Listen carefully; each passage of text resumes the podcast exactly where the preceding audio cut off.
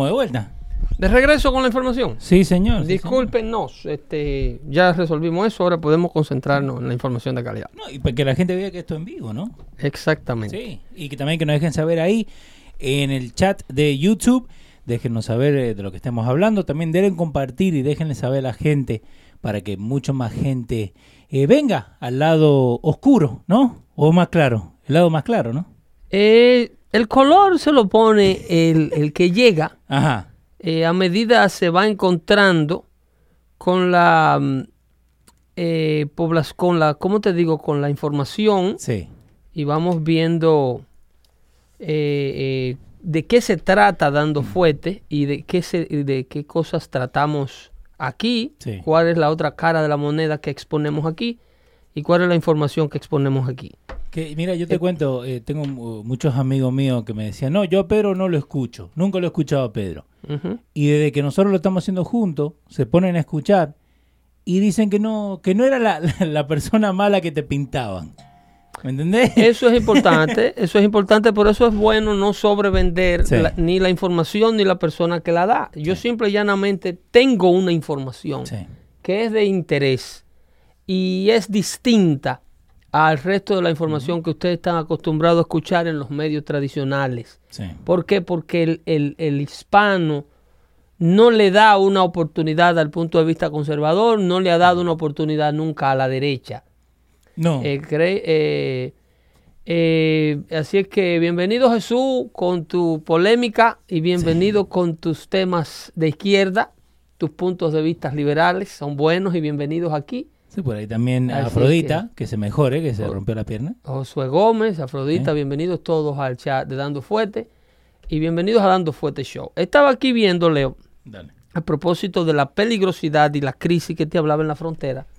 De los asuntos que afectan a los Estados Unidos, el tráfico de seres humanos, el tráfico de estupefacientes, de estupefacientes y el, la entrada de criminales, Ujú. ¿Ok?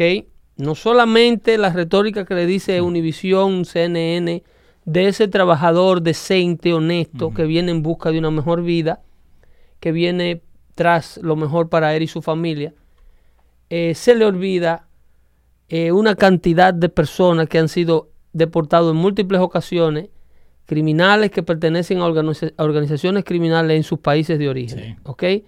Entonces, para nada es un secreto de los problemas sociales que enfrenta nuestra querida Latinoamérica. ¿ok? Eh, en las ciudades más peligrosas del mundo, mira, aquí hay un, ar- un artículo de la lista de las ciudades más peligrosas del mundo por homicidio.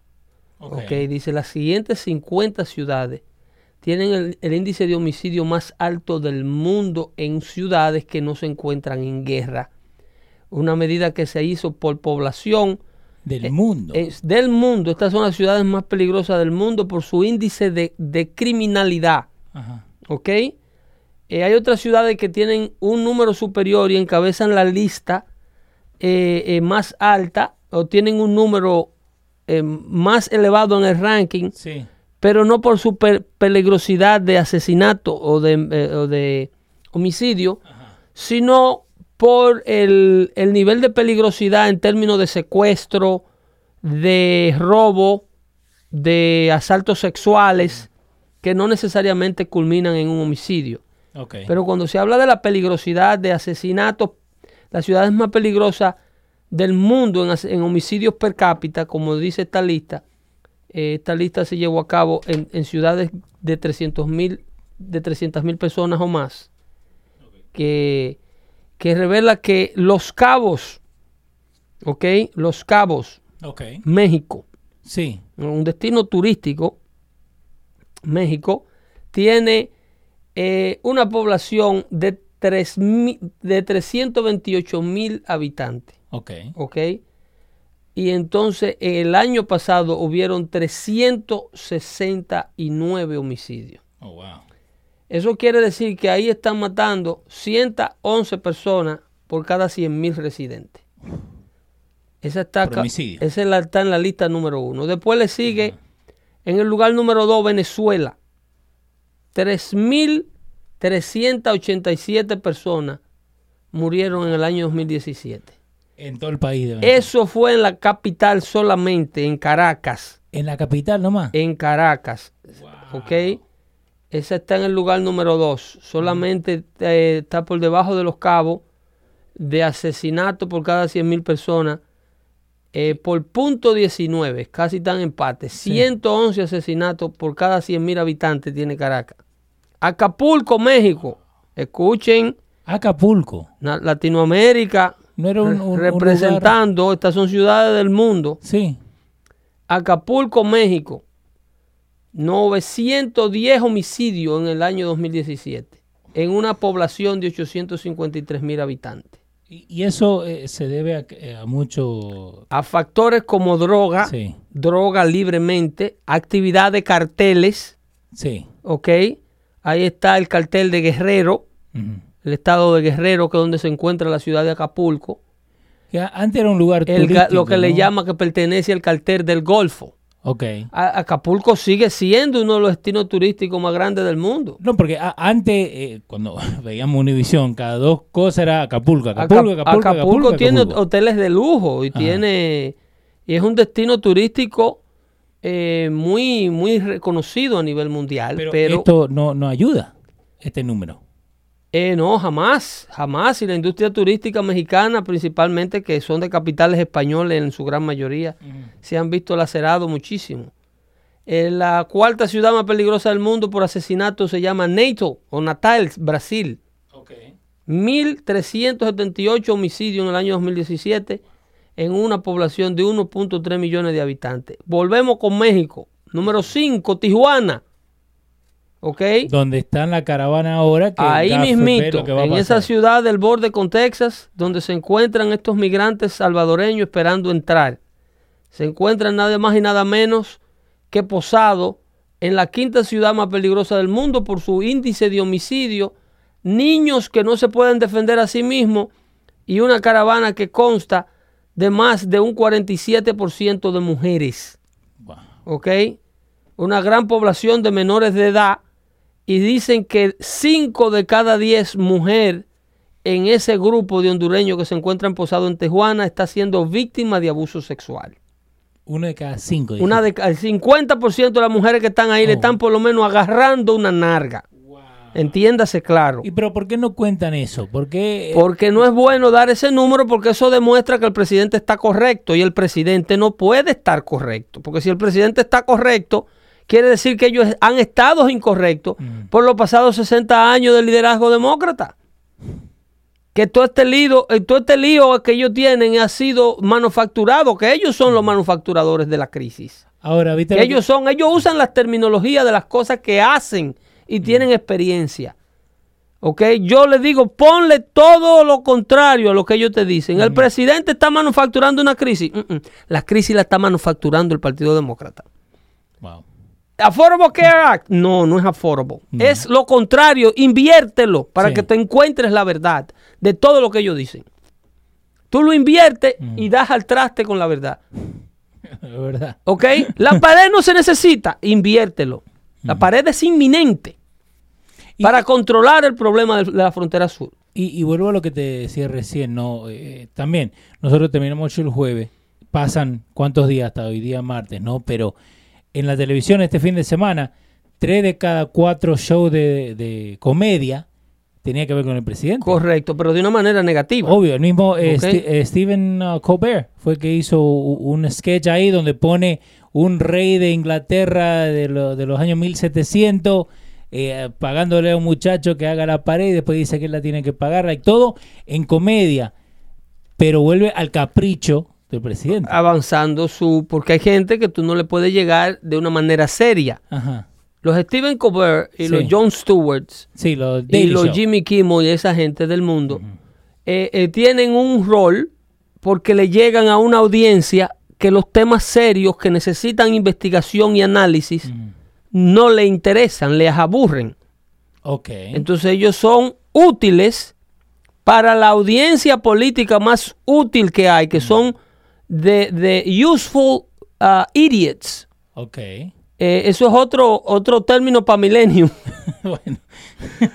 Los que siguen a Anastasia Ocasio Cortés. Sí, sí. Cortés. Los bernisandinos, Sánchez. ¿cómo es que le pusiste? los. Chávez, ¿Entiendes? Ajá, Los que bernisandistas sufren de una enfermedad que se llama benisandismo. Sí.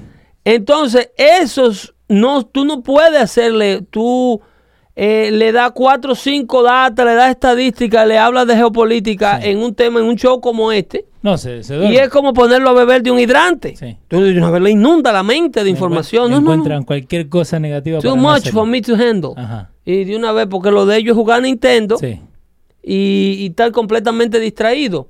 Averiguar qué ropa se va a poner Kim Kardashian esta noche, las mujeres, Oh, ¿Sabes cómo me molesta qué eso? maquillaje tiene. Oh, Y entonces los varones el corte de pelo que tiene este. no van más allá que un artículo de fútbol, de una noticia de actualidad, quizá de un tema deportivo que a ellos les guste. Pero po- ponerle que, que se que pongan a buscar geografía. no, que no. te digan dónde queda Nigeria en el mapa. No, ese es el gran problema. El gran problema es que, óyeme, el 86% Ujú. de los millenniums son socialistas Sí. en América. Pero solamente el 32% sabe describir el socialismo o mencionarte más de dos países que practican dicha táctica política. Ese es el gran problema. Entonces tú tienes a Tijuana en el lugar número 5, tú tienes a La Paz, que es otra ciudad mexicana, no Bolivia. No. Ok, no sé en qué estado de México está La Paz, pero tiene un índice de homicidio de 259 en una población de 305 mil habitantes. Tú tienes la Fortaleza en Brasil, tú tienes a Ciudad Victoria en México en la posición número 8, Ciudad Guayana en Venezuela en la posición número 9 con 728 homicidios, una ciudad, una ciudad que se llama Belém en Brasil, Sí, Belén. 1743 homicidios en una población de 2 millones de habitantes. Te, te hago una pregunta. Vos te. eh, no es que te guste, ¿no? Pero vos crees que. Culiacán, bueno- México. Ay, Ajá. santísimo. México Ajá. tiene problemas. Ciudad Juárez, México. Sí. Posición número 20. Vamos a mencionarte. Chihuahua, México. No, México, olvídate. Sí, Obregón, México. Tepic, México. Ahí Tepican. Sí. Ok. Culia. Reynosa, México. Ese está al lado de la frontera allá donde vive mi hermana. Ahí, iba, ahí, iba- ahí cruzaba yo a comer. Sí. Y cuando yo leí de Reynosa, yo dije, mija, sácame de aquí, por favor. Reynosa, Nuevo Progreso, todas esas ciudades, Progreso, hacen frontera, sí. fronteriza con el- lo que le llaman el Valle Hidalgo, el, el, eh, el, el esta- el condado Hidalgo, que es donde está el Valle de Texas, donde está McAllen Sí. y todas esas ciudades, donde está el presidente el otro día. Eh, Mazatlán, México. En otra palabra, entre Brasil y México, de las ciudades, de las 50 ciudades más peligrosas del mundo, por el índice de homicidio, entre Brasil y México tienen 25. Eh, eh, Afrodita. El 50%. No, no, pero ayuda, ayuda a lo, a lo que estamos diciendo de, de los milenios que no saben, ¿no? Y que esta información a ellos le corren. Vos sabés que eh, en lo que llevamos 15 días, el 2019, acaban de hacer famosa una foto, ¿ok? De un huevo. De, un, de gallina. Sí, de un huevo de gallina. ¿Y por qué? No, no, por, por ser seguidores de que no saben de lo que están siguiendo. Ok. Eh, eh, basically es eso. 27 millones de personas le dieron like a una foto de un huevo de una gallina. Exactamente. Entonces, ¿por qué? Porque decía en la descripción, we have to dethrone eh, the, the- the current record. Nada más. No tenía nada especial, nada artístico, nada diferente. Entonces ahí te das cuenta cómo sigue la gente sin saber qué carajo están siguiendo. Y donde vos le das una información esta como está, como en México, como en Brasil, como en Venezuela, cosas que están pasando hoy en día, Correcto. esperan que un pelotudo esté acá haciéndole chistes. Exactamente. Pero de la muerte no hay ningún chiste. Es principalmente el, el- el- la audiencia joven, que es la gente que tiene en sus manos el cambio de cualquier sociedad. ¿Y vos crees que los jóvenes conservadores, latinos, ¿no? Porque blanquitos sí hay joven, jóvenes conservadores latinos, eh, americanos. Pero el latino, ¿vos crees que trata de no dejar ver sus colores al tener miedo de que la, toda la familia se le ponga en contra? Sí, correcto, correcto. El, el- está la mayoría silente es, fundamental. Eso fue lo que eligió a Trump en muchas comunidades. Eh, eh, los jóvenes latinos no son conservadores en su mayoría, O sea, no participan de un movimiento conservador, aunque tienen la condición de ser. Pero tienen que haber por ahí. cualquier cantidad. Sí. Lo que pasa es que tienen que mantener un bajo perfil. Tienen que mantener un bajo perfil porque eh, no tienen, eh, eh, por ejemplo, respaldo. Están solos en grupos como universidades, eh, clubes sociales, comunidades, Sí. equipos deportivos. O sea, el mismo equipo ahí. Entonces no pueden, eh, eh, eh, prefieren mantener un idling by eh, position, eh, no pueden manifestar. Además, por naturaleza, los puntos de vista con- conservadores no se imponen. Todo el que está en un podium vendiendo quién es, es tiene automáticamente una postura liberal. A todo el que tú ves en el teatro, eh, en cualquier eh, sitio, en cualquier gathering, Ujú. explicando un tema político y una cosa. Yo vuelvo y te digo, yo hago este show aquí, Sí. pero yo trato de aislar mi- mi- mi- mi- mis inmediatos Sí. de estos temas, porque eh, no son temas que todo el mundo tiene la capacidad para llevarlo a cabo. Además, tú no quieres Ujú. eh, ofender al peer de tu amigo que llegó esta noche a tu casa acompañado, Sí. a tu esposa que yo no conozco, al que no, tú me entiendes, siempre hay terceros Sí. con el que tú no tienes la confianza que tienes con tu amigo directo y no es prudente. O sea, no es de conservadores por el hecho de que yo tenga un punto de vista más claro y porque yo te escuche hablando una cantidad de sandeces, yo no tengo que brincar a cogerme el tema. No hay más, no hay más político que un latino tomando. ¿Entiendes? Entonces te hablan cualquier cantidad de teorías de conspiración Sí. y brincan, ¿ok? Ajá. Dice, cualquier día de estos sacan eh, el excremento de Trump Sí. y dicen, miren, ni eso pude hacer bien. Eso se supone que es un chiste de. Afrodita. Eh. Pero mira, entonces, ok, Afrodita, en la, en la misma oración, en definitiva, hay mucha gente hablando de la barriga. Por ejemplo, ella está acabando de hablar de la barriga. Ella habla de lo que tiene Donald Trump en la barriga, que es distinto. Pero, eh, mi- mira, y, y por eso yo te digo, a mí me encanta hacer el show como, ¿por qué? Porque hay muchas cosas que vos decís, que la gente que te tira es porque no se ha sentado más de 15 minutos a escuchar lo que vos estás diciendo. Todos hemos llegado acá, mal chiste le estoy diciendo a la gente, todos hemos venido acá para Saludos querer- para Cándida Barros, esa es nueva. Sí, y Gisela Céspedes. Saludos activo por aquí. Es cierto que el cierre del gobierno puede durar años. Eso lo vamos a hablar un segundito. mira Dale. algo, aprovechando las muchachas que están Dale. en el chat, Dicen que les gusta ahí. algo de lo que De lucha libre. de los que están aquí y esa hermosura que tienen ustedes aquí. Señores, limpien este escritorio para... co- Hay Atención, que hablar con los muchachos. atención los muchachos que hacen el show de lucha, por favor. Limpien el escritorio para cuando yo vengo a hacer el show, ¿ok? Ok, yo les digo. Eh, por favor, porque eh, ponen a uno nervioso estos muchachos. Bueno, que tenemos bloqueado ahí. Eh, entonces, lo que sucede aquí, este, eh, ya no more inside jokes. Dale. Cierre. ¿Puede durar años? No, no, no, de la gente que habla de la Oh, barriga, vamos con ese, dale. de la información de calidad que esta gente no está acostumbrada a escuchar. Y yo quiero aprovechar el tráfico de, de, de féminas Sí. por el chat. Ahí está Cándida Barros, está Afrodita, estaba esta otra joven, eh, ya se pasó el nombre, no la veo, está para arriba. Eh, Afrodita, Eh, Cándida y- Barros Y, y Celsa Cepeda. y Celsa Cepedes. eh, Cepedes. El caso, Cepedes. el caso es que eh, yo quiero que tú escuches este audio. Súbemele ahí para que tú veas algo que yo te he venido diciendo Sí. desde hace rato, que es esta guerra de, que hay contra el hombre. Ujú. Eh, el- el- los abusos y los atropellos cometidos en el pasado, Leo, por el hombre que estuvo en control de la sociedad, Sí.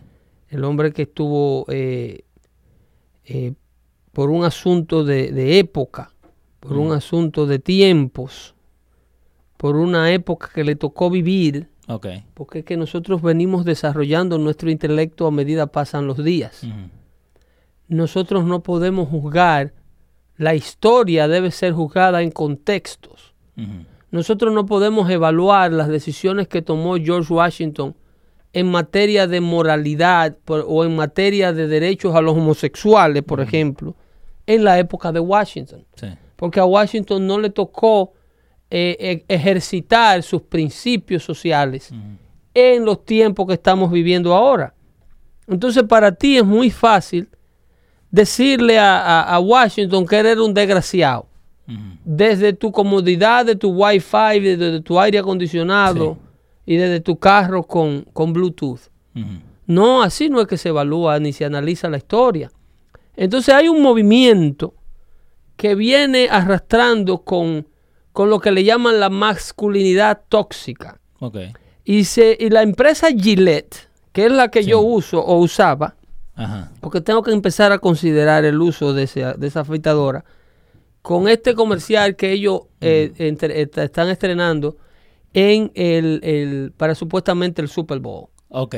Y entonces escuche el audio, pero esto hay que verlo con la gráfica. Esto es parecido a lo que yo te vengo diciendo de los ataques que hace Hollywood, Sí. de la película aquella que había en Showtime, que me he cansado de buscar el titulillo, pero es tan mala que no la encuentro. Ahí la vamos a En donde presentan al hombre como este animal salvaje Sí. eh, que solamente piensa en, en agredir al sexo débil. El hombre que no se contiene sus instintos testosterónicos. Sí, que es el- la mentira que más es grande un hay. animal, una especie de semental, que Es lo una, único- una excusa para una que lo sabe es hacerle daño a la mujer del mundo.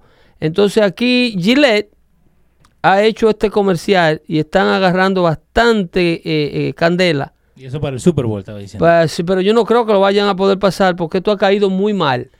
Eh, y habla de lo que le llaman toxic masculinity, que es esa, esa parte que te estoy explicando, inspirado en el Me Too Movement. Eh, Omar Vargas está diciendo masculinidad tóxica, estamos jodidos. Y Andy Ortiz nos está saludando desde Massachusetts. Dale con el audio. Entonces, ahí es donde yo, eh, a gente como la Chocolatita, que es una Mm. feminista muerte, Sí. eh, estamos diciendo e enfatizando que no podemos, no podemos convertir los derechos de la mujer, no podemos erradicar el machismo de la sociedad, vengándonos de todos los hombres. No, ho- hoy en día supuestamente eh, eh, nosotros somos la peor cosa que hay en el mundo. Eh, toda cosa que se hace es culpa nuestra. best a man can get? Oye, el audio. Sí. is taking over. It's been going on far too long. what I actually think she's trying to say. Making the same old excuses. Boys will be boys. Boys will be boys. Boys will be boys. But something finally changed. Allegations regarding sexual assault and sexual harassment. Once, but she says Men need to hold other men accountable. Smile, sweetie. Come on. To say the right thing.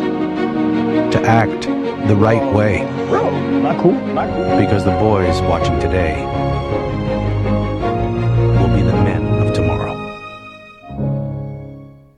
¿Ok? Man can get El niño que mira hoy es el hombre del mañana. Sí. Pero este anuncio, si no ven la gráfica, ¿ok? Si no ven cómo se trata de presentar al hombre per se, como un animal, cuando el, el, el, el- este, en la, en la parte donde Ajá. el un muchacho afroamericano sale a detener a un muchacho blanco. A un muchacho anglosajón, es un supuestamente cuando la muchacha pasa en un pantaloncito blanco, corto, y él sale detrás y deja su posición que tiene de standing by on the sidewalk to go to kind of harass that girl because she's hot. Ok. And then another man, porque ahí, eh, eh, bien, mírala ahí, mírala ahí la gráfica. Si tú subes ese audio, Dale. esa gráfica para que la tengan en mente cuando vean el audio, los que están escuchando el, el que no pueden tener acceso al audio. Sí, que mañana lo vamos a poner ahí en la página. ¿no? Eh, dice la típica gráfica. say the right thing. Para Ok, decir la To cosa act the right way. para actuar de la forma que tiene que ser.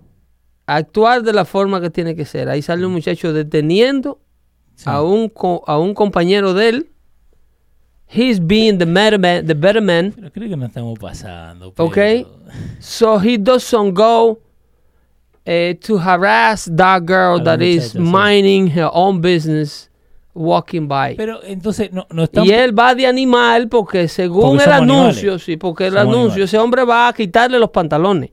Pero qué hijo de puta que son. Él va a quitarle los pantalones a esa muchacha. Eso es lo que Sí. proyecta Gillette en No, este obvio. anuncio. Y no solamente Chile. Masculinidad tóxica. Nosotros tenemos que to tone down our manhood in order to be good beings. Not even good men, because the, even the word man will be spelled. Sí. ¿Ok? No, ya no lo podemos usar. ya no, No, Se, no se puede usar. la palabra hombre va a ser un insulto. La palabra hombre va a ser sinónimo de agresión, va a ser sinónimo de, de violencia, Sí, eh, eh, co- de eh, daño. Es como a los chicos hoy en día uno no le puede decir, oh, vos tenés que saber hacer esto para ser un hombre. Like, eso toma una, una forma de, de decir, no, you're not a man until you do this. No, es cosa que uno tiene que aprender. La típica frase de eh, boys will always be boys. No, es, es Eso lo han demonizado. obvio. Esa frase típica que la mamá tradicional decía que el niño, el varoncito, hay que diferenciarlo de la hembrita porque normalmente maduran más tarde, son más reguerosos, Muchísimo más tarde, eh, Maduro. juegan de una manera más inmadura, se tiran, se golpean. Es una cuestión eh, eh, eh, que la biología lo hace así. Pero todo esto hay que ponerle una tapa. Sí. A la masculinidad hay que ponerle una tapa. Porque te molesta a vos. Porque hay un grupo de personas que se sienten agredidos porque la vida le ha tocado vivir una mala experiencia, a lo mejor en manos de un hombre malo. Pero ya los hombres que le ha tocado vivir una mala experiencia en manos de una mujer mala, El amigo ahí, el romántico, yo está diciendo, si siguen alejando el hombre de la mujer, la raza humana, van a en vamos a de desaparecer porque estamos extinguiendo eh, la afección del uno por el otro. El coro familiar, el, el- ¿cómo es el, el- The, the family core, the- el eh, core. es el, el núcleo. Sí. El núcleo de la familia es la interacción, el amor que puede sentir un hombre por una mujer y una mujer por un hombre. Sí. La necesidad de mutuamente, de mutuamente beneficiarse. Eh, eh, sentirse identificado el uno con el otro. Eh, pero entonces con un grupito de azarosos que andan por ahí, porque anda otro grupito de azarosa. Sí. Hay un grupito de mujeres, ¿Cómo le dijiste la otra vez vos? un grupito de azaroso y un grupito de azarosa. No, la, la feminazis. La feminazis, eso no es un término mío, eso, es- eso es Mark Lavin, un, un comentarista conservador. Sí, sí, ¿no? La- Pero- pero feminazis son mujeres que no quieren justicia social, son mujeres que quieren venganza. razón. Ok, pero... Son mujeres que lo que quieren es to break down manhood in every man that they get across. ok, pero Pedro, si yo te rompo la puerta de tu casa, no puedes echarle la culpa a todos los hombres que te rompen la puerta de tu casa. Pero, eh, A mí eh, échame la culpa, que yo que estúpido, lo yo espero que voten al publicista que hizo este acto. Se pasó un poquito. que simple y llanamente está eh, llevando a la guillotina a la comunidad que le da negocio, porque las mujeres no se afeitan. No. No, Por porque- cada rasuradora que compra una mujer no es Gillette en primer lugar. Primero, vos sabés que las rasu- rasuradoras de hembras tienen lo- la misma navaja y solamente por cambiarle el color le cobran más plata. Claro. Pero porque son pelotudas. Claro, no, y porque ahora ellos están lavando ese fraude, Sí. identificándose con los sufrimientos del feminismo. ¿Y si fue una mujer que hizo esa campaña? Porque eso es lo que están haciendo las compañías Es hoy que, en no, día. es que no puede haber otra cosa. Si fue un hombre que la hizo, Es un pelotudo. si fue un lambonazo que la hizo, es un tipo que lo que está es kissing ass. Yeah.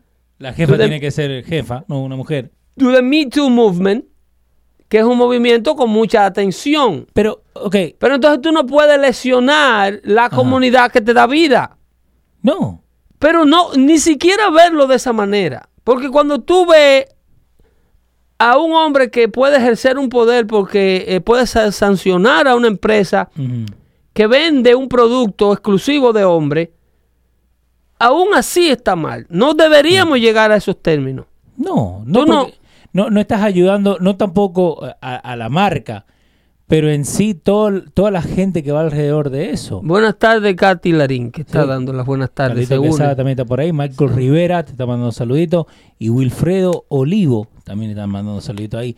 Pero a, a lo que yo voy, primero lo, lo van a pasar Super Bowl Sunday, supuestamente, ¿no? Yo espero que no llegue el ad, porque va a ser, le van a hacer mucho daño a la marca. Y yo, como pro capitalista que soy, Ajá. me gustan mucho los Gillette. Sí, sí, porque funciona. Son buenos, Yo gasto 15 pesos por eso que 2 pesos porque te venden ahí. son buenos. Sí, sí, Pero, sí. señor, el hombre no es este animal causante de No. todos los problemas de la tierra.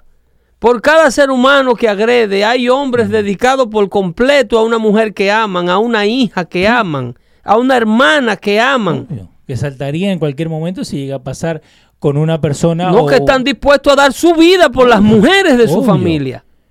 Pero, Pero eh, esto tú no tienes ayuda. inclusive, esto es para responder a un análisis de la Asociación de Psicólogos Americanos, que para mí están todos locos, tiene que estar más loco que nosotros. que dicen que la masculinidad es el problema con la violencia social, Que se vayan a la concha madre. atribuyéndole la masculinidad al problema social de América. Pero, pero porque a ellos les conviene, porque la, la forma más fácil de encontrar un villano, volviendo a lo que hablamos al principio, que a Donald Trump lo usan de villano. Correcto. Para justificar unas, un sinnúmero de fallas sociales que hay, que son de, de todos. Sí. Porque ¿dónde vamos a dejar a la señora Leo que usa su cuerpo bello, precioso, como, un, como una herramienta de conseguir lo que ella quiere en la pareja? sí, A lo que yo le llamo prostitución doméstica. eh, obvio. Que ahora se ha, puesto, eh, se ha puesto viral el 10 Year Challenge. ¿Dónde está esa señora que quiere que le cambien el carro y le secuestre el afecto al marido? Pero ¿A dónde está esa señora que el salario es de ella, pero el del marido es de los dos? están por ahí. están por ahí. Pero ¿dónde está la maldad? ¿Dónde está el ad de esa señora? No. ¿Dónde está lo que produce ese comportamiento? No, ahí Kelvin Castro, eh, Giancarlo Reynoso, Kelvin está diciendo, quieren transformar la sociedad para adaptarlos a la agenda del dominio y el control. Están complaciendo y creando grupos para poder desmantelar la sociedad más libre del mundo. Sí. Tienen que vertirnos a todos contra todo para que exista una necesidad de arreglo. Ok. Primero hay que crear un caos, y Sal Alinsky lo decía, que los americanos eran demasiado poderosos para ganárselo militarmente, que no existe un poderío militar en el mundo Ajá. para poder vencer el poder militar de los Estados Unidos, porque tiene una economía perfecta, porque tiene eh, un- no tiene una necesidad per cápita, o sea, tiene los Estados Unidos tienen el ingreso per cápita más grande que mu- del mundo por la nación que más cerca se le, se le aproxima. Porque tú hablas de los chinos. Sí. Y los chinos, los chinos, los chinos, dicen todos los enemigos de este país. Señores, China tiene, y se lo puedo buscar aquí, le puedo, y se lo, tenemos que ponérselo en dando fuerte. Sí. China tiene un ingreso per cápita, un GDP per cápita inferior al de la República Dominicana. El- Y búscalo, busca, No, G- le- busca GDP per cápita. Ajá. Eh, World Top GDP per cápita, the list. Y van a aparecer tres organizaciones que te van a dar la data. Banco Mundial. Fondo Monetario Internacional y la Agencia Central de Inteligencia Americana. The A donde quiera que tú te vayas, mira. World Bank, estamos metidos ahí. Donde quiera que tú te vayas. GDP World Bank, ahí tenemos licencia. No, tiene que ser per cápita. El GDP per cápita es el ingreso eh, eh, bruto Ajá. de los individuos de cada país. Ok. ¿Cuánto gana o cuánto dinero tiene un país por personas que vivan en él? Ok. Eso es lo que es GDP per cápita. Exactamente. By country. Ok. Ese. Hazte ese link ahí. Eh, tenemos ahí. Pi, pi, pi. Bajamos. Mira ahí. Mira ahí. Eh, Número uno.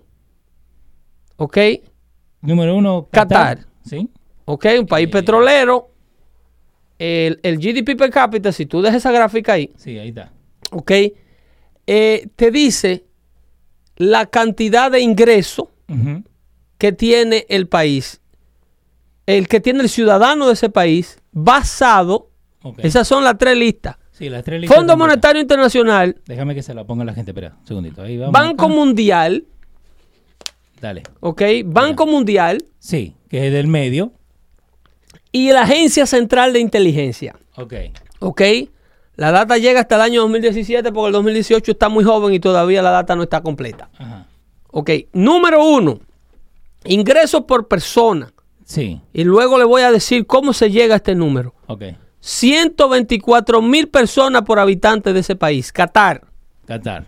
Tú vas bajando, número 2, Macau o Macao, Sí, dependiendo de la lista, pero vamos a ir con la. Con la Brunei, Irlanda, Sí. Norway, ru, ru, ru, ru, y va bajando y va izquierda. Estados bajando. Unidos número 11. Ingresos por ciudadano. Sí. Un ciudadano americano, cuando, si tú agarras la economía americana y la divides en los 320 millones de habitantes que tiene, Ajá. van saliendo como a 69 mil dólares. Busca- La República Dominicana ha puesto Ahí está. 78. 78 con un ingreso per cápita. 16.965. ¿Y dónde está China? 1079. 16.624. Tiene más o menos dinero la República Dominicana por persona que China. Tiene más plata República Dominicana, Irak, Costa Rica, Azerbaiyán, eh, Montenegro, Barbados, Tailandia, Botswana y Belarus. Ay, Dios mío. Llévala dando fuente Ah. para que la gente aprenda a hablar de la cabeza y no del estómago. Ahí Cuando está. ustedes hablan de que China es la potencia más grande del mundo, Ahí está. China es la potencia más grande del mundo en hambre. Básicamente. Ay, Dios. En hambre es China la potencia más grande del mundo. Wow. Tiene problemas de pobreza horrible, de analfabetismo horrible, de enfermedades horrible. Ustedes se llevan por los videos que ven de Shanghái. Carlos Quesada dice, ahí me voy para República Dominicana. Pero e- es eso, la gente habla sin saber. Hablan sin del buscar. estómago. Eso. Hablan del estómago, papá. No saben lo que te están hablando. Tú sabes que yo vi una lista que el ejército de Perú, eh, supuestamente por, por eh, fuerza que tiene, ¿no? De, lo- de los habitantes, el de Perú es más alto que el de China, like as far as power, de la gente que puede pelear. A nivel militar es distinto. No, pero eh, eso es lo que estaba leyendo la, la lista, porque dice, no, porque los Estados Unidos, los Estados Unidos. A nivel militar es distinto porque la fuerza bélica eh, eh, puede infligir daño y tú no necesitas un, un, un número que si tú tienes la capacidad de agresión, por ejemplo, y más en los tiempos modernos de hoy, cuando los combates no se llevan a cabo de hombre a hombre, No, es todo tú puedes tener un ejército con un 10% del tamaño del ejército chino. Por ejemplo, China puede tener un ejército de cuánto? De 8 millones De chinos. 25 millones de chinos. Bueno, A pie, Le sobran. a pie, con una sardina en la mochila, que le tiene que dar para los 5 comunicándose por señales de humo. Ajá. No, tú ese ejército tú lo desbaratas sentado desde un escritorio en Washington. Sí. ¿Tú me estás entendiendo? Con un sistema de satélite, cuatro portaaviones parqueados por ahí, cada uno mandando fuetazos para tierra.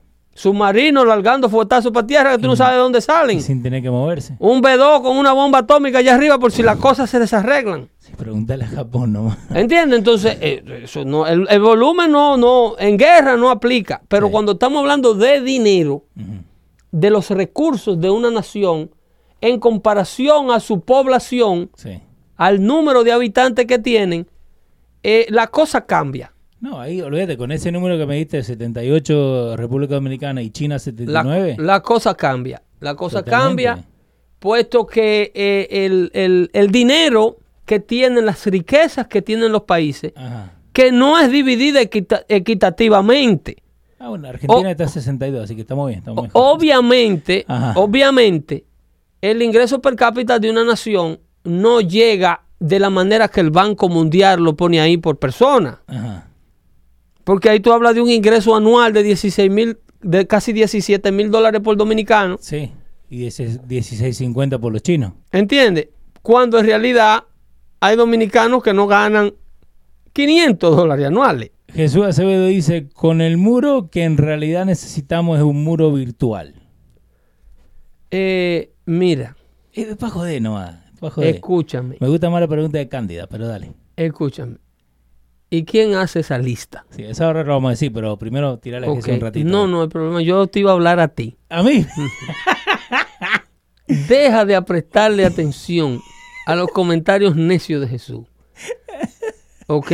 Ajá. Ahora bien, a Cándida le vamos Sí. a decir que esa lista la hacen las tres organizaciones mundiales que tienen la autoridad para ello. Ok. La hace el Banco Mundial del Comercio. Sí. O sea, eh, el, el- el- el Fondo Monetario Internacional, el Banco Mundial y la Agencia Central de Inteligencia Americana. ¿Y por qué Si ustedes se la- por qué fijan- CIA? Bueno, porque de CIA es el organismo de inteligencia americano. Sí. Entonces, ¿qué sucede? Esta data es mucho más amplia de ahí. Esa data tiene un sinnúmero de links que te dicen este clima político, estatus del gobierno, de dónde vienen. Es una información mucho más profunda de ahí. Así era que se manejaba. Tú lo ves todas esas cosas en azules, Sí, el PPP. ¿ok? Todas esas cosas en azules son otros tipos de links. Obviamente la gente sabe manejar Wikipedia, pero para aquellos que no están familiarizados con este tipo de búsqueda, Información. Usted hace clic en cualquiera de esos países por, por su, por su nombre Sí. Y entonces usted va a ver en base a la lista del GDP, eh, usted va a ver la lista del crecimiento en agricultura, del crecimiento en el sector turístico y un sinnúmero de información que son ultra importantes para lo que le llaman el riesgo país. Sí. ¿Ok? ¿Qué es riesgo país? Estos países trabajan con inversionistas extranjeros, todos los países del mundo. Sí, señor. Entonces usted como inversionista, si la República Dominicana está vendiendo bonos soberanos, que es los cheques que los países emiten, eso es lo que le llaman un bono soberano. Sí. Un país se reúne y dice que necesitamos 5 mil millones de dólares. Entonces, ¿qué hace la República Dominicana? La República Dominicana, o el país que sea, Argentina, Brasil, Nicaragua, Panamá, Honduras, escribe una nota crediticia y la manda a una de estas instituciones que hacen estas listas. Ok. Y esa lista ponen al mejor postor la disponibilidad de querer invertir en ese país en base a un regreso, a un retorno financiero. Sí, porque y, y es otra cosa que gente no sabe, que hay países que son eh, que eh, tienen los fondos de inversionistas, no es que el mismo país, por eso, Todos, a menos que usted sea un país comunista o socialista, y aún ellos tienen inversionistas secretos. Por ejemplo, Cuba tiene muchísimas inversiones españolas y canadienses, callado la boca, Calladito, que violan el, todo tipo de acuerdo internacional del bloqueo cubano. pero y, y a eso es que mucha gente dice, "No, porque podemos arreglar la inflación que te- haciendo más plata." No, esa plata hay que pedirla prestada. Exactamente. Y de ahí donde tenés el, el- el- el default que yo sé que pasó en Argentina, que lo Correcto. hablamos hace un... eh, ¿Qué, suce- qué sucede? Miren, los países cogen dinero prestado a la comunidad internacional. ¿Quién es la comunidad internacional? El mundo. Sí. Los ciudadanos del mundo. Puerto Rico tiene un endeudamiento con gente común y corriente Eso, es verdad. que compró lo- los bonos que ellos emitieron. ¿Ok? Esa fue la mentira más grande que pudieron dar. Un bono lo que le llaman un bond. ¿Qué es lo que es un bond? Es un compromiso a pagar Sí. por parte de un Estado o de un gobierno local. Un IOU. Eso es lo que es un bond. Por ejemplo, yo le, le compro 10 mil dólares en un certificado de bond a Manhattan, Sí. que está vendiendo ahora mismo. Ellos necesitan vender eh, eh, eh, bond Sí. para llevar a cabo obras de infraestructura, obras sociales, muchos de ellos para robárselo.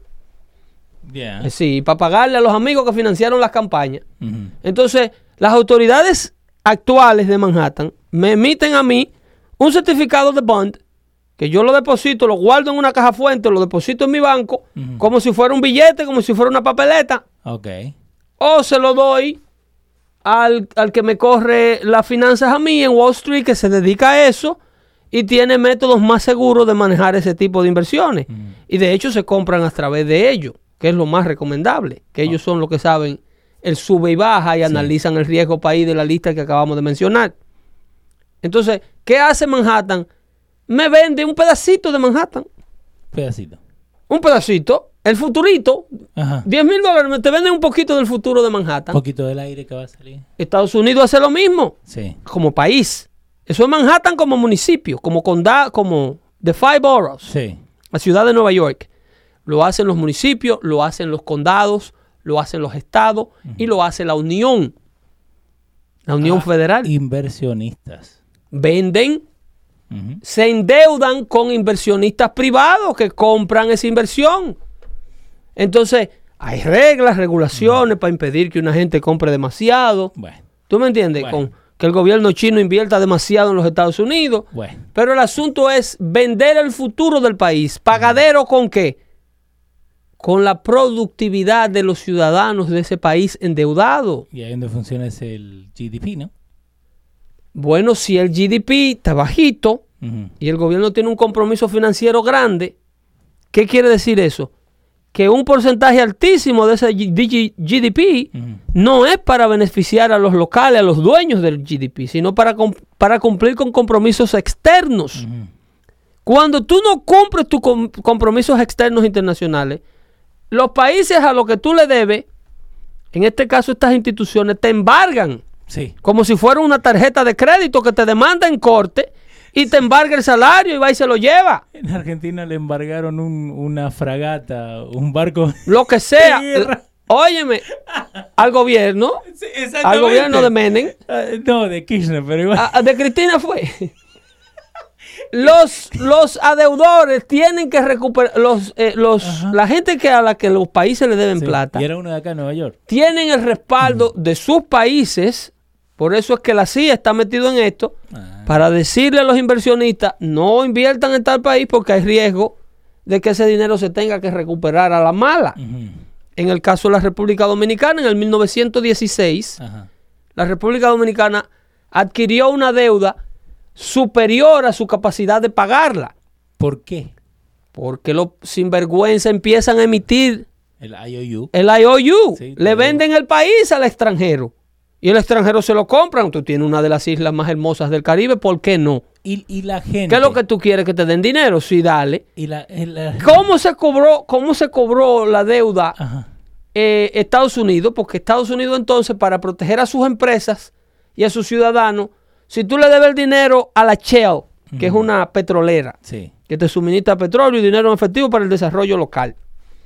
La Shell no tiene militares para ir a pelear, para allá recuperar su dinero. No, no. Entonces ellos ponen la queja en el Departamento de Estado. Entonces, cuando hay cuatro, cinco, seis, siete, ocho quejas de esas, ya tú tienes una, una, una deuda con la nación de las cuales son esas corporaciones. Wow. Porque la nación no se puede dar el lujo que por prestarte dinero a un gobierno sin vergüenza, Estados Unidos permitir que firmas americanas quiebren A culpa de. por culpa de un país que se le prestó dinero y no quiere pagarlo. Entonces, básicamente, Estados Unidos termina siendo el debt collector. Exactamente. E- Exactamente. El, el- el- el- el coleccionista Sí. que llama a las 6 de la mañana. Eh. En 1916 ellos fueron allá Ajá. a cobrar su dinero. No habían fondos y lo que hicieron fue que reposeyeron las aduanas del país. Agarraron todos los puertos de entradas y de salida y todos los muelles y el aeropuerto, el único República aeropuerto. Dominicana. Y sí, y cobraban los taxis, se cobraron su deuda, daban para el funcionamiento local Sí. y cobraban todo lo que entraba y todo lo que salía. Hasta que llegamos al número. Eso en otra palabra, eh, como intervinieron el país Sí. hasta que más o menos la deuda estaba manejable y dejaron un gobierno de turno de títere. Luego de eso, para poder proteger su propia inversión, crean las Fuerzas Armadas Dominicanas. Crean todos los organismos castrenses que la República Dominicana tien- tienen hoy. Lo mismo americano. Los americanos organizan la Fuerza Aérea, Por eso lo odian tanto. la ¿no? aviación. Por, un poquito de... Ese es otro tema. ¿Es otro tema? Ese es otro tema. La falta de masa encefálica es otro tema. Sí, eso. Eh, entonces crean Fuerza Aérea, Marina de Guerra, Aviación, organismos militares similares a lo que hay aquí. Organismos que no habían antes. No existían. Previo a esa invasión, la República Dominicana corría por un sinnúmero de caciques que controlaban áreas y se autollamaban generales. 1916. 1916. Previo a No eso, estamos tan lejos, es solamente 100 años. no, 100 y pico. no, estamos hablando de historia moderna de la República Dominicana. Pero, ¿y lo- ahí nace Trujillo. Y eso es lo que me está asustando. De Se esa llama- invasión Ajá, nace el 16. dictador Rafael Leonidas Trujillo, que es uno de los jóvenes que se enlista en el sistema de militares que los Estados Unidos están haciendo y hace su propia redacción y le manda una carta a los altos rangos militares de que eres una persona de familia, buena conducta, fulano puede testificar que yo lo soy, y lo meten en la academia militar. Ahí sale él con un rango de oficial Sí. y de ahí para adelante el resto es historia, se quedó con el país No, por ya- unos años. Eso, eh, tenemos un show separado para eso. ¿Entiendes? Pero todo ocurre, Pero él sale de eso. Todo ocurre porque el país no paga lo que debe. Y, Y porque un pueblo ignorante le permitió a la clase pudiente hipotecar al país en una deuda superior a algo que hace el dictador. El dictador lo primero que hace es organizar el país y empieza a matar un viaje rastrero sí, y gente que no era tan rastrera también. sí, lo primero que hace. Y hace una matazón y organiza y arregla con la asesoría yankee, obviamente, con la asesoría americana. Y lo primero que hace es colectarle a su propio yankee su propia deuda. Y le emite un cheque de 11.4, creo que millones de dólares, que era la deuda de la época. Ajá. Y se lo entrega. Le dice, mire, nosotros no le debemos un peso. Deje ¿Ok? de. Aquí un dólar vale un dólar. Que esa es otra cosa que la gente no sabe. La capacidad de endeudamiento de un país es lo que determina el valor de su moneda. Sí. Cuando un país está requete endeudado, su moneda vale la cantidad de, de libertad que usted tenga en sus capitales frente al mundo. ¿Hasta cuánto ha llegado la, la moneda dominicana? En, la, en el tiempo de Trujillo, un peso valía un dólar. Sí, uno a uno, que en Ecuador. U- Ahora está en uno a uno, 50, en que es la 50. cifra más alta que ha alcanzado. Sí. Y se cree que es un número ficticio de- debido a la ingreso A versus salida. Sí. Pero, ok, entonces, 1915 pasa esto, ¿right? ¿Por qué lo- lo- los amigos boricua no ven lo mismo que acaba de pasar cuando vos te endeudas así? Porque eso es lo que está haciendo Puerto Rico, endeu- endeudándose porque no tienen ningún tipo de ingreso para poder pagar la deuda que tienen. Porque si vos te fijas, ¿qué es lo que tiene Puerto Rico de, de- de- de ganancia, no? El ron, ni ahí. La Bacardí. Mira, Puerto Rico, Pero te digo, ¿por, por qué no? no- qué, eh, por orgullo que no nos dimos cuenta, ok, a Santo Domingo, a República Dominicana, le pasó lo mismo. Puerto Rico. Puerto Rico siempre ha corrido con la garantía del bailout Ok. de papá. Pero they can't get bailed out, though. Eh, they cannot get bailed out, pero tienen la garantía de que no se le forma un caos local Ah, ok. que es lo que hace seguir, hacerlo seguir reincidiendo. En la misma problemática. Puerto Rico tiene un endeudamiento que no tiene capacidad de pagarlo, Sí. pero su pueblo come, tiene lo básico, Porque tiene el ingreso de acá. porque tiene a papá. Ajá. Su pueblo tiene servicios sanitarios, su pueblo tiene energía eléctrica, su pueblo tiene escuelas que laboran, Sí. su pueblo tiene una fuerza de orden público y si esa fuerza falla, mandan de aquí una intervención. Obvio. Si hay un caos que no se aguanta. Como ahora. No está a niveles de intervenir, pero si fuera necesario, Estados Unidos interviene. Ok. Si Puerto Rico va a caer en manos de un grupo armado de una guerrilla o Ah, decir, que no garantice las garantías civiles, valga la redundancia, que la gente no pueda hacer negocio libre, que las empresas americanas, Sí. porque hay que hablar de los intereses, Obvio. que las empresas americanas no puedan tener acceso a sus capitales y a los bienes que tienen invertido en la isla. Pero ¿cuánto? 80, 90% de la, de la finanza Bueno, ahí hay una necesidad de entrar, entonces los gringos van y entran. Sí. Y paran un helicóptero allí, un helicóptero allá, y cuatro guardias grandísimos en cada esquina. Espérate, que esta vaina hay que arreglarlo por un rato. Sí. Porque ellos fueron y lo hicieron. ¿O ustedes se recuerdan que durante la administración Obama, uno de los primeros operativos de la- del FBI fue intervenir a la policía de Puerto Rico Ujú. Y remover más de 250 oficiales corruptos que estaban envueltos en narcotráfico? La gente se olvida. La gente se olvida de esa vaina. La gente se olvida. La- Harry Reid, un fiscal general demócrata, Sí, señor. cogió un vuelo para Puerto Rico cargado de oficiales del FBI. Si Se va usted, se va usted, se va usted. Usted es un turno rastrero. Se van. Y una pregunta, ¿a dónde se fue toda esa gente? Bueno, esa gente la votan, pierden sus pensiones, son cancelados. Pero siguen en Puerto Rico. Siguen en Puerto Rico como ciudadanos civiles, pero no están en una institución de orden público con capacidad de allanar casas, de darte un ticket a ti, de intimidar al otro, de vestir un arma en la cintura. Ah, Entonces, a eso es que... Pero eh, eh, esa es la fuerza que tendría Estados Unidos. Sí. Y todo esto es para responder el por qué la CIA sí.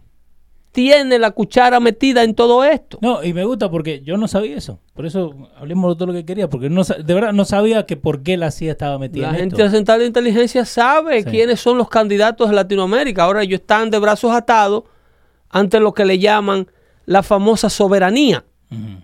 Eso no existe. ¿Entiendes? El hecho de que el, el agente central de inteligencia sepa las andanzas de un presidente X latinoamericano, que está con prostitutas, que está con mujeres, que le gusta que le den por atrás, que se roba los cuartos del área público, Por eso la Argentina era medio virolo. eh. ¿entiendes? A, a veces lo utilizan, Ajá. como en el caso de Manuel Antonio Noriega, No, en Panamá. A ese lo usaron ni mal, ¿eh? Era un, se convirtió en un doble agente que casi siempre pasa.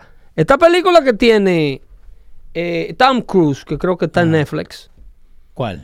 Porque Eh, todavía estamos esperando la otra. En Netflix, yo no veo a Tom Cruise malísimo para mí pues, como actor, pero No, es, es malo, es malo. él, él- él tiene una película donde él hace de un piloto, de un piloto retirado Ajá. que se dedica, es contratado por la CIA Ok. para volar los campos de, de narcóticos de Colombia, Ajá. los, cambios, los campos de coca y tomar información de inteligencia y fotografiar las áreas En un avión que le suministran ellos. Entonces los, colombi- los colombianos lo interceptan. Ahora estoy yo vendiéndole la película a Tom Cruise. No, no, porque eh, y esa es la cosa que una algo que uno ve en la televisión tiene que salir de algo, de alguna idea, de- Claro, de, claro. algún hecho, eh, aunque le cambien los números, los nombres. El cine dejó de ser fascinante Ajá. cuando los consumidores de Hollywood, los consumidores de películas dejaron de estar informados. sí, porque- Amer- American Made. American Made. La fascinación del cine es tu poder ir a disfrutar de una película asociable a la vida real. Sí. Pero como nosotros tenemos ahora eh, eh, moviegoers que no viven en una vida real, viven en una burbuja, eh, no, no en otro mundo. Entonces Hollywood tiene que hacer producciones que entretengan esa mente distraída. Que, No pueden hacerte una... Una de las películas más recientes, por ejemplo, Churchill, sí. una película que para Milenio es súper aburrida. No, olvídate. Para mí lo mejorcito que ha salido el otro día. ¿Quién fue que hizo a Churchill? ¿Quién fue que lo interpretó? Eh, loco. un señorito, un señor gordito ahí él. Eh, lo mejorcito Ajá. que ha salido del cine el otro día eh, eh, son gente que no te van a ver un, un- una película de esa índole. No, no, y, y eso es lo que... Por un instante pensé que era Anthony Hopkins. Se parece. Eh, el, el- el asunto es que Hollywood no vende eh, eh, eh, la magia del cine. Ir a ver una producción inteligente, una producción que verdaderamente te, te glue you to the seat. Brian Cox se llama. Británico. Bueno, eh, Sí, no, yo lo he visto en un montón de películas. irrelevante. Irrelevante. A lo que me refiero es que ese es un tipo de film que requiere de cierto conocimiento histórico del Sí. que lo va a ver.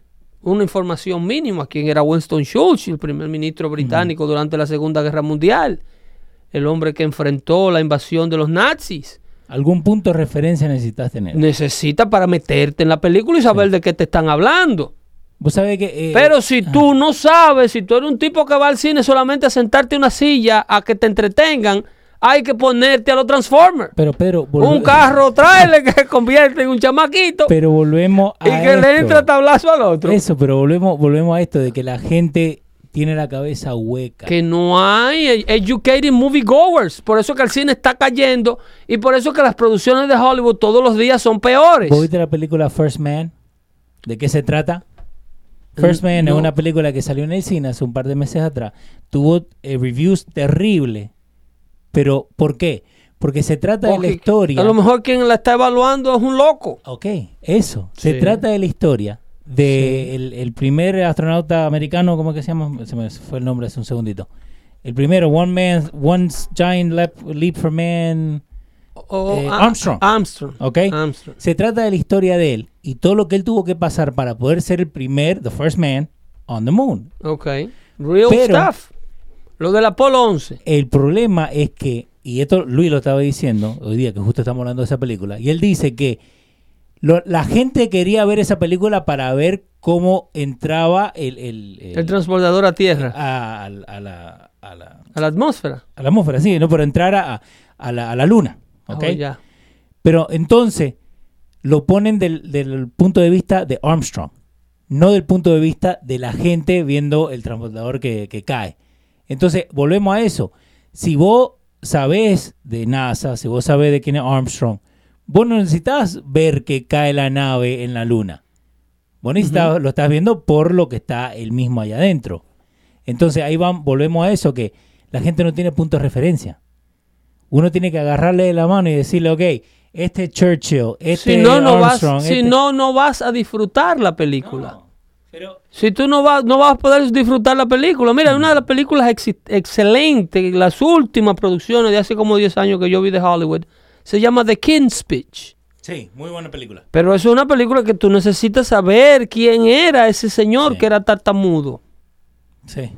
Que, eh, eh, que eh, bueno, eso es otro, otro tema. Pero si no hay una base, no puedes disfrutar la producción. Sí. Y como no hay una base, como estamos viviendo en una sociedad de distraídos, hay que, el cine tiene que sobrevivir. Entonces, ¿qué hacen ellos? Ellos se mueven a entretenerte en base a lo que es entretenido para ti. Disparate. Entonces, cuando hacen un éxito taquillero, para yo saber que la película es mala en estos tiempos, nada más tengo que escuchar que rompió récord en taquilla. Digo, no sirve. Sí. Nada que sirva puede romper taquilla. No.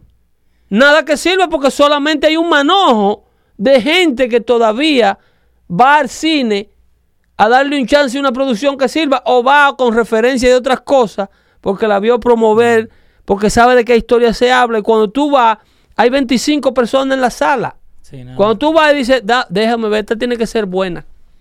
Con 25. Sí, sí. Sí. Esta tiene que ser buena, yo digo. ¿Por qué? Porque es como República Dominicana. En República Dominicana hay una industria del cine. Sanky Panky. Y, y- y entonces ellos no hay cosa más terrible que una película de Robertito. Eso es verdad. Sin embargo, rompen récord de taquilla Ajá. cuando entrenan. Sí. Una película de Boquepiano es un show allá. Dejó sentada en taquilla el estreno de, de Fifty Shades of Grey, Sí. Sí, sí, sí. que era la película del momento. Pero ¿de qué enseñamos, Pedro?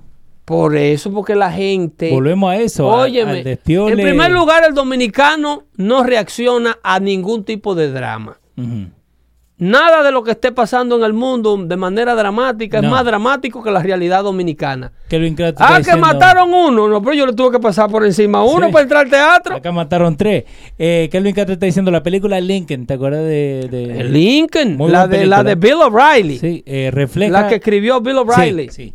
Dice, refleja y demuestra que el Partido Demócrata todavía sigue siendo el mismo que en 1855. Una película como Lincoln, que estuvo muy buena, no rompió eh, nada de taquilla. No, no, solamente va a un público que entiende los asuntos de la guerra civil, lo que lo provocaron y que puede asociarlo al manejo de la sociedad en estos momentos. Y no está tan liberalmente hecha tampoco. No, no, pero todos esos recursos eh, de acudir al nudismo, a una controversia, a Sí, una escena si- gay. Si no hay teta en los primeros cinco minutos, la película No, es mala. ahora, ahora son las escenas gay y la explotación infantil, poniendo niños a hacer papeles de criminales en serie, poniendo niños a darle tiro a la gente, a darle una puñalada a uno. Yo Sí, vi, Eso también lo jode a los chicos, los artistas. ¿eh? loco, Hay que decir la verdad. en, en, en, en The Game of Thrones, una Sí. de las cosas que yo más critiqué fue ver una niña de 11 años darle una puñalada a otro chamaquito como de 10. No, y dice no, porque es Cruel, arte. gráfico, sí, explotación es lo que es eso. ¿Eh?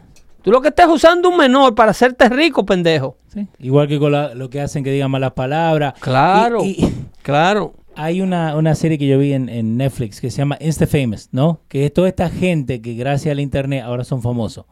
Pero al fin del día no tienen nada de, de- de- para ofrecer a la gente.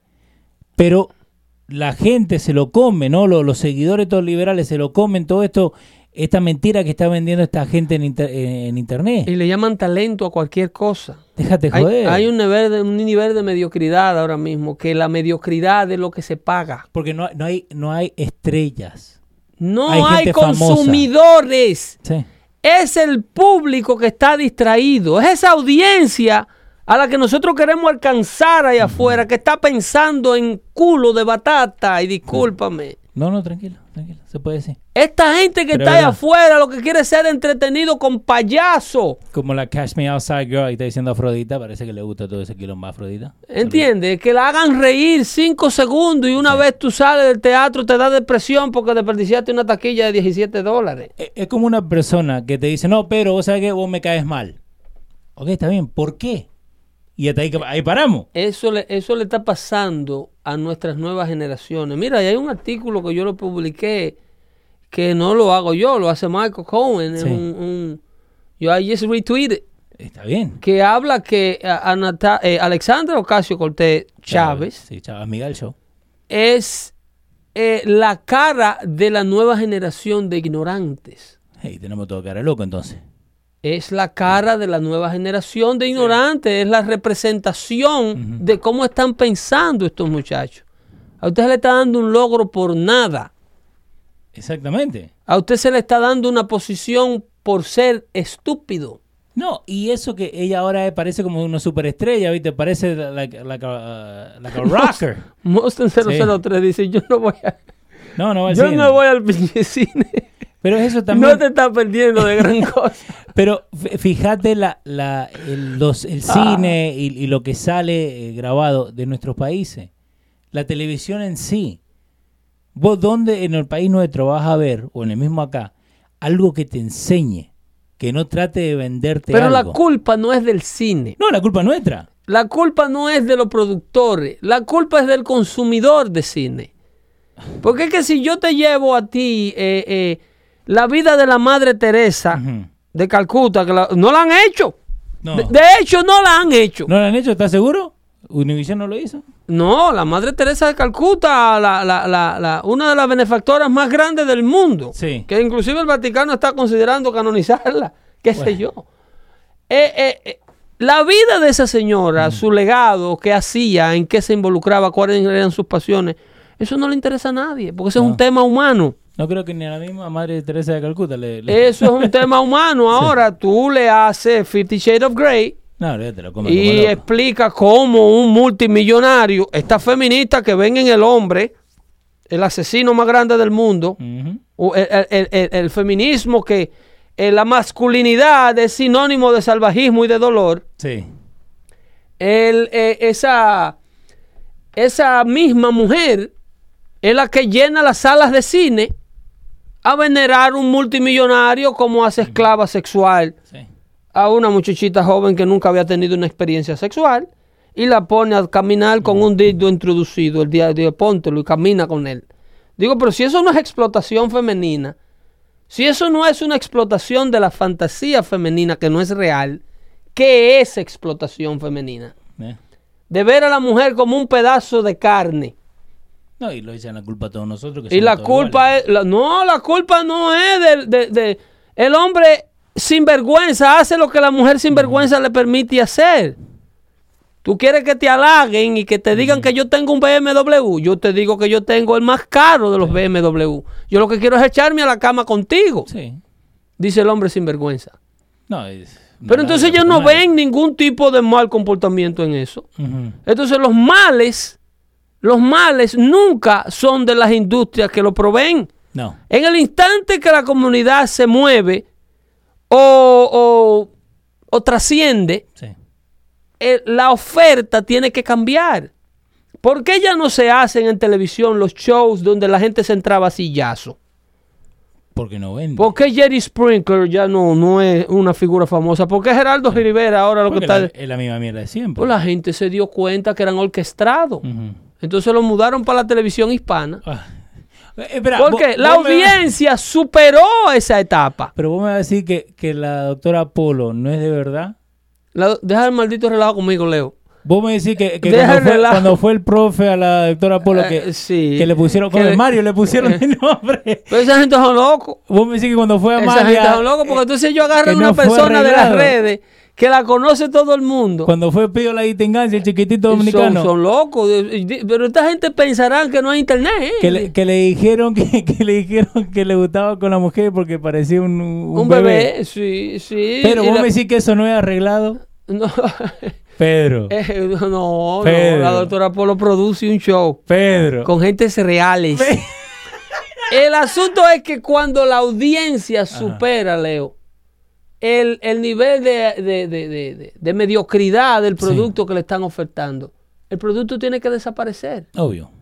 Si el mañana viene un, un moviegoer Ujú. que demanda verdaderos asuntos, que demanda por qué existe CNN, por qué existe... es- CNN eventualmente le va a pasar como a Cristina Saralegui.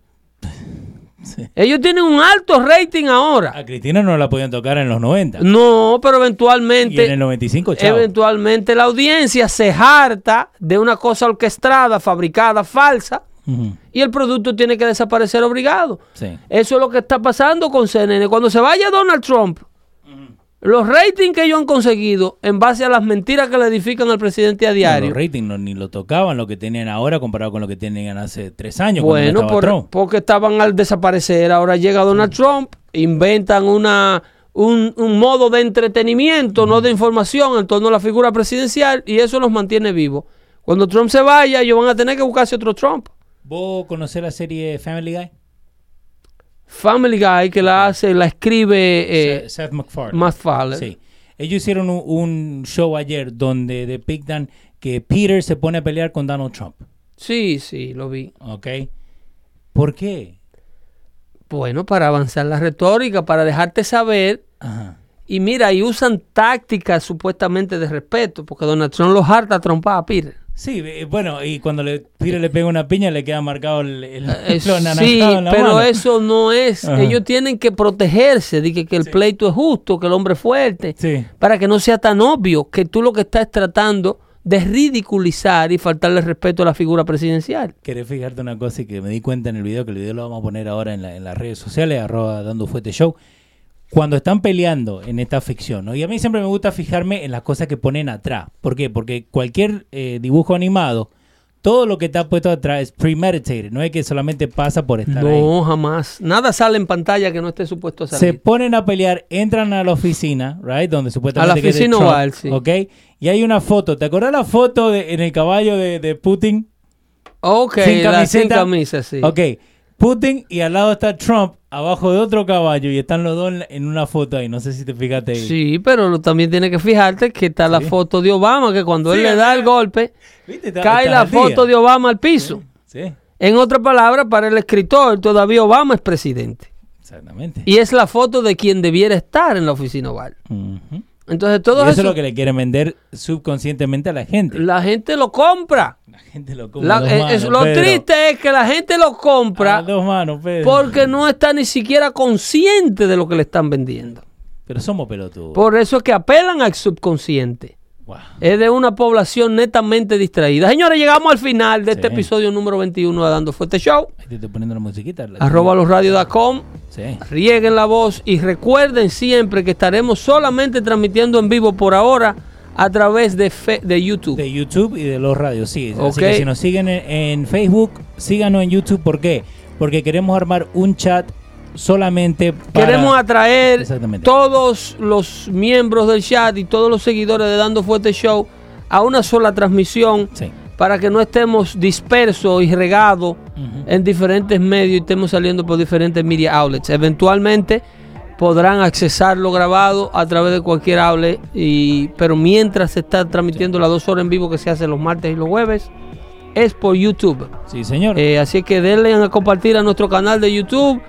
Compartan, mándenle la información de Dando Fuerte Show, todos los episodios a su amigo, háganle las recomendaciones, córtenlo, súbanlo a, a Twitter. Sí. Y ese, ese Ah. que dice fuck Trump, eh, relax Trump, I'm a gringo, mandáselo también. Eso no hay problema A ninguno. propósito. Después que usted riegue la voz, Sí, no, sí. se importe, no, no nos importa cómo lo No haga. importa. Así que se cuidan mucho, tengan muy buenas noches.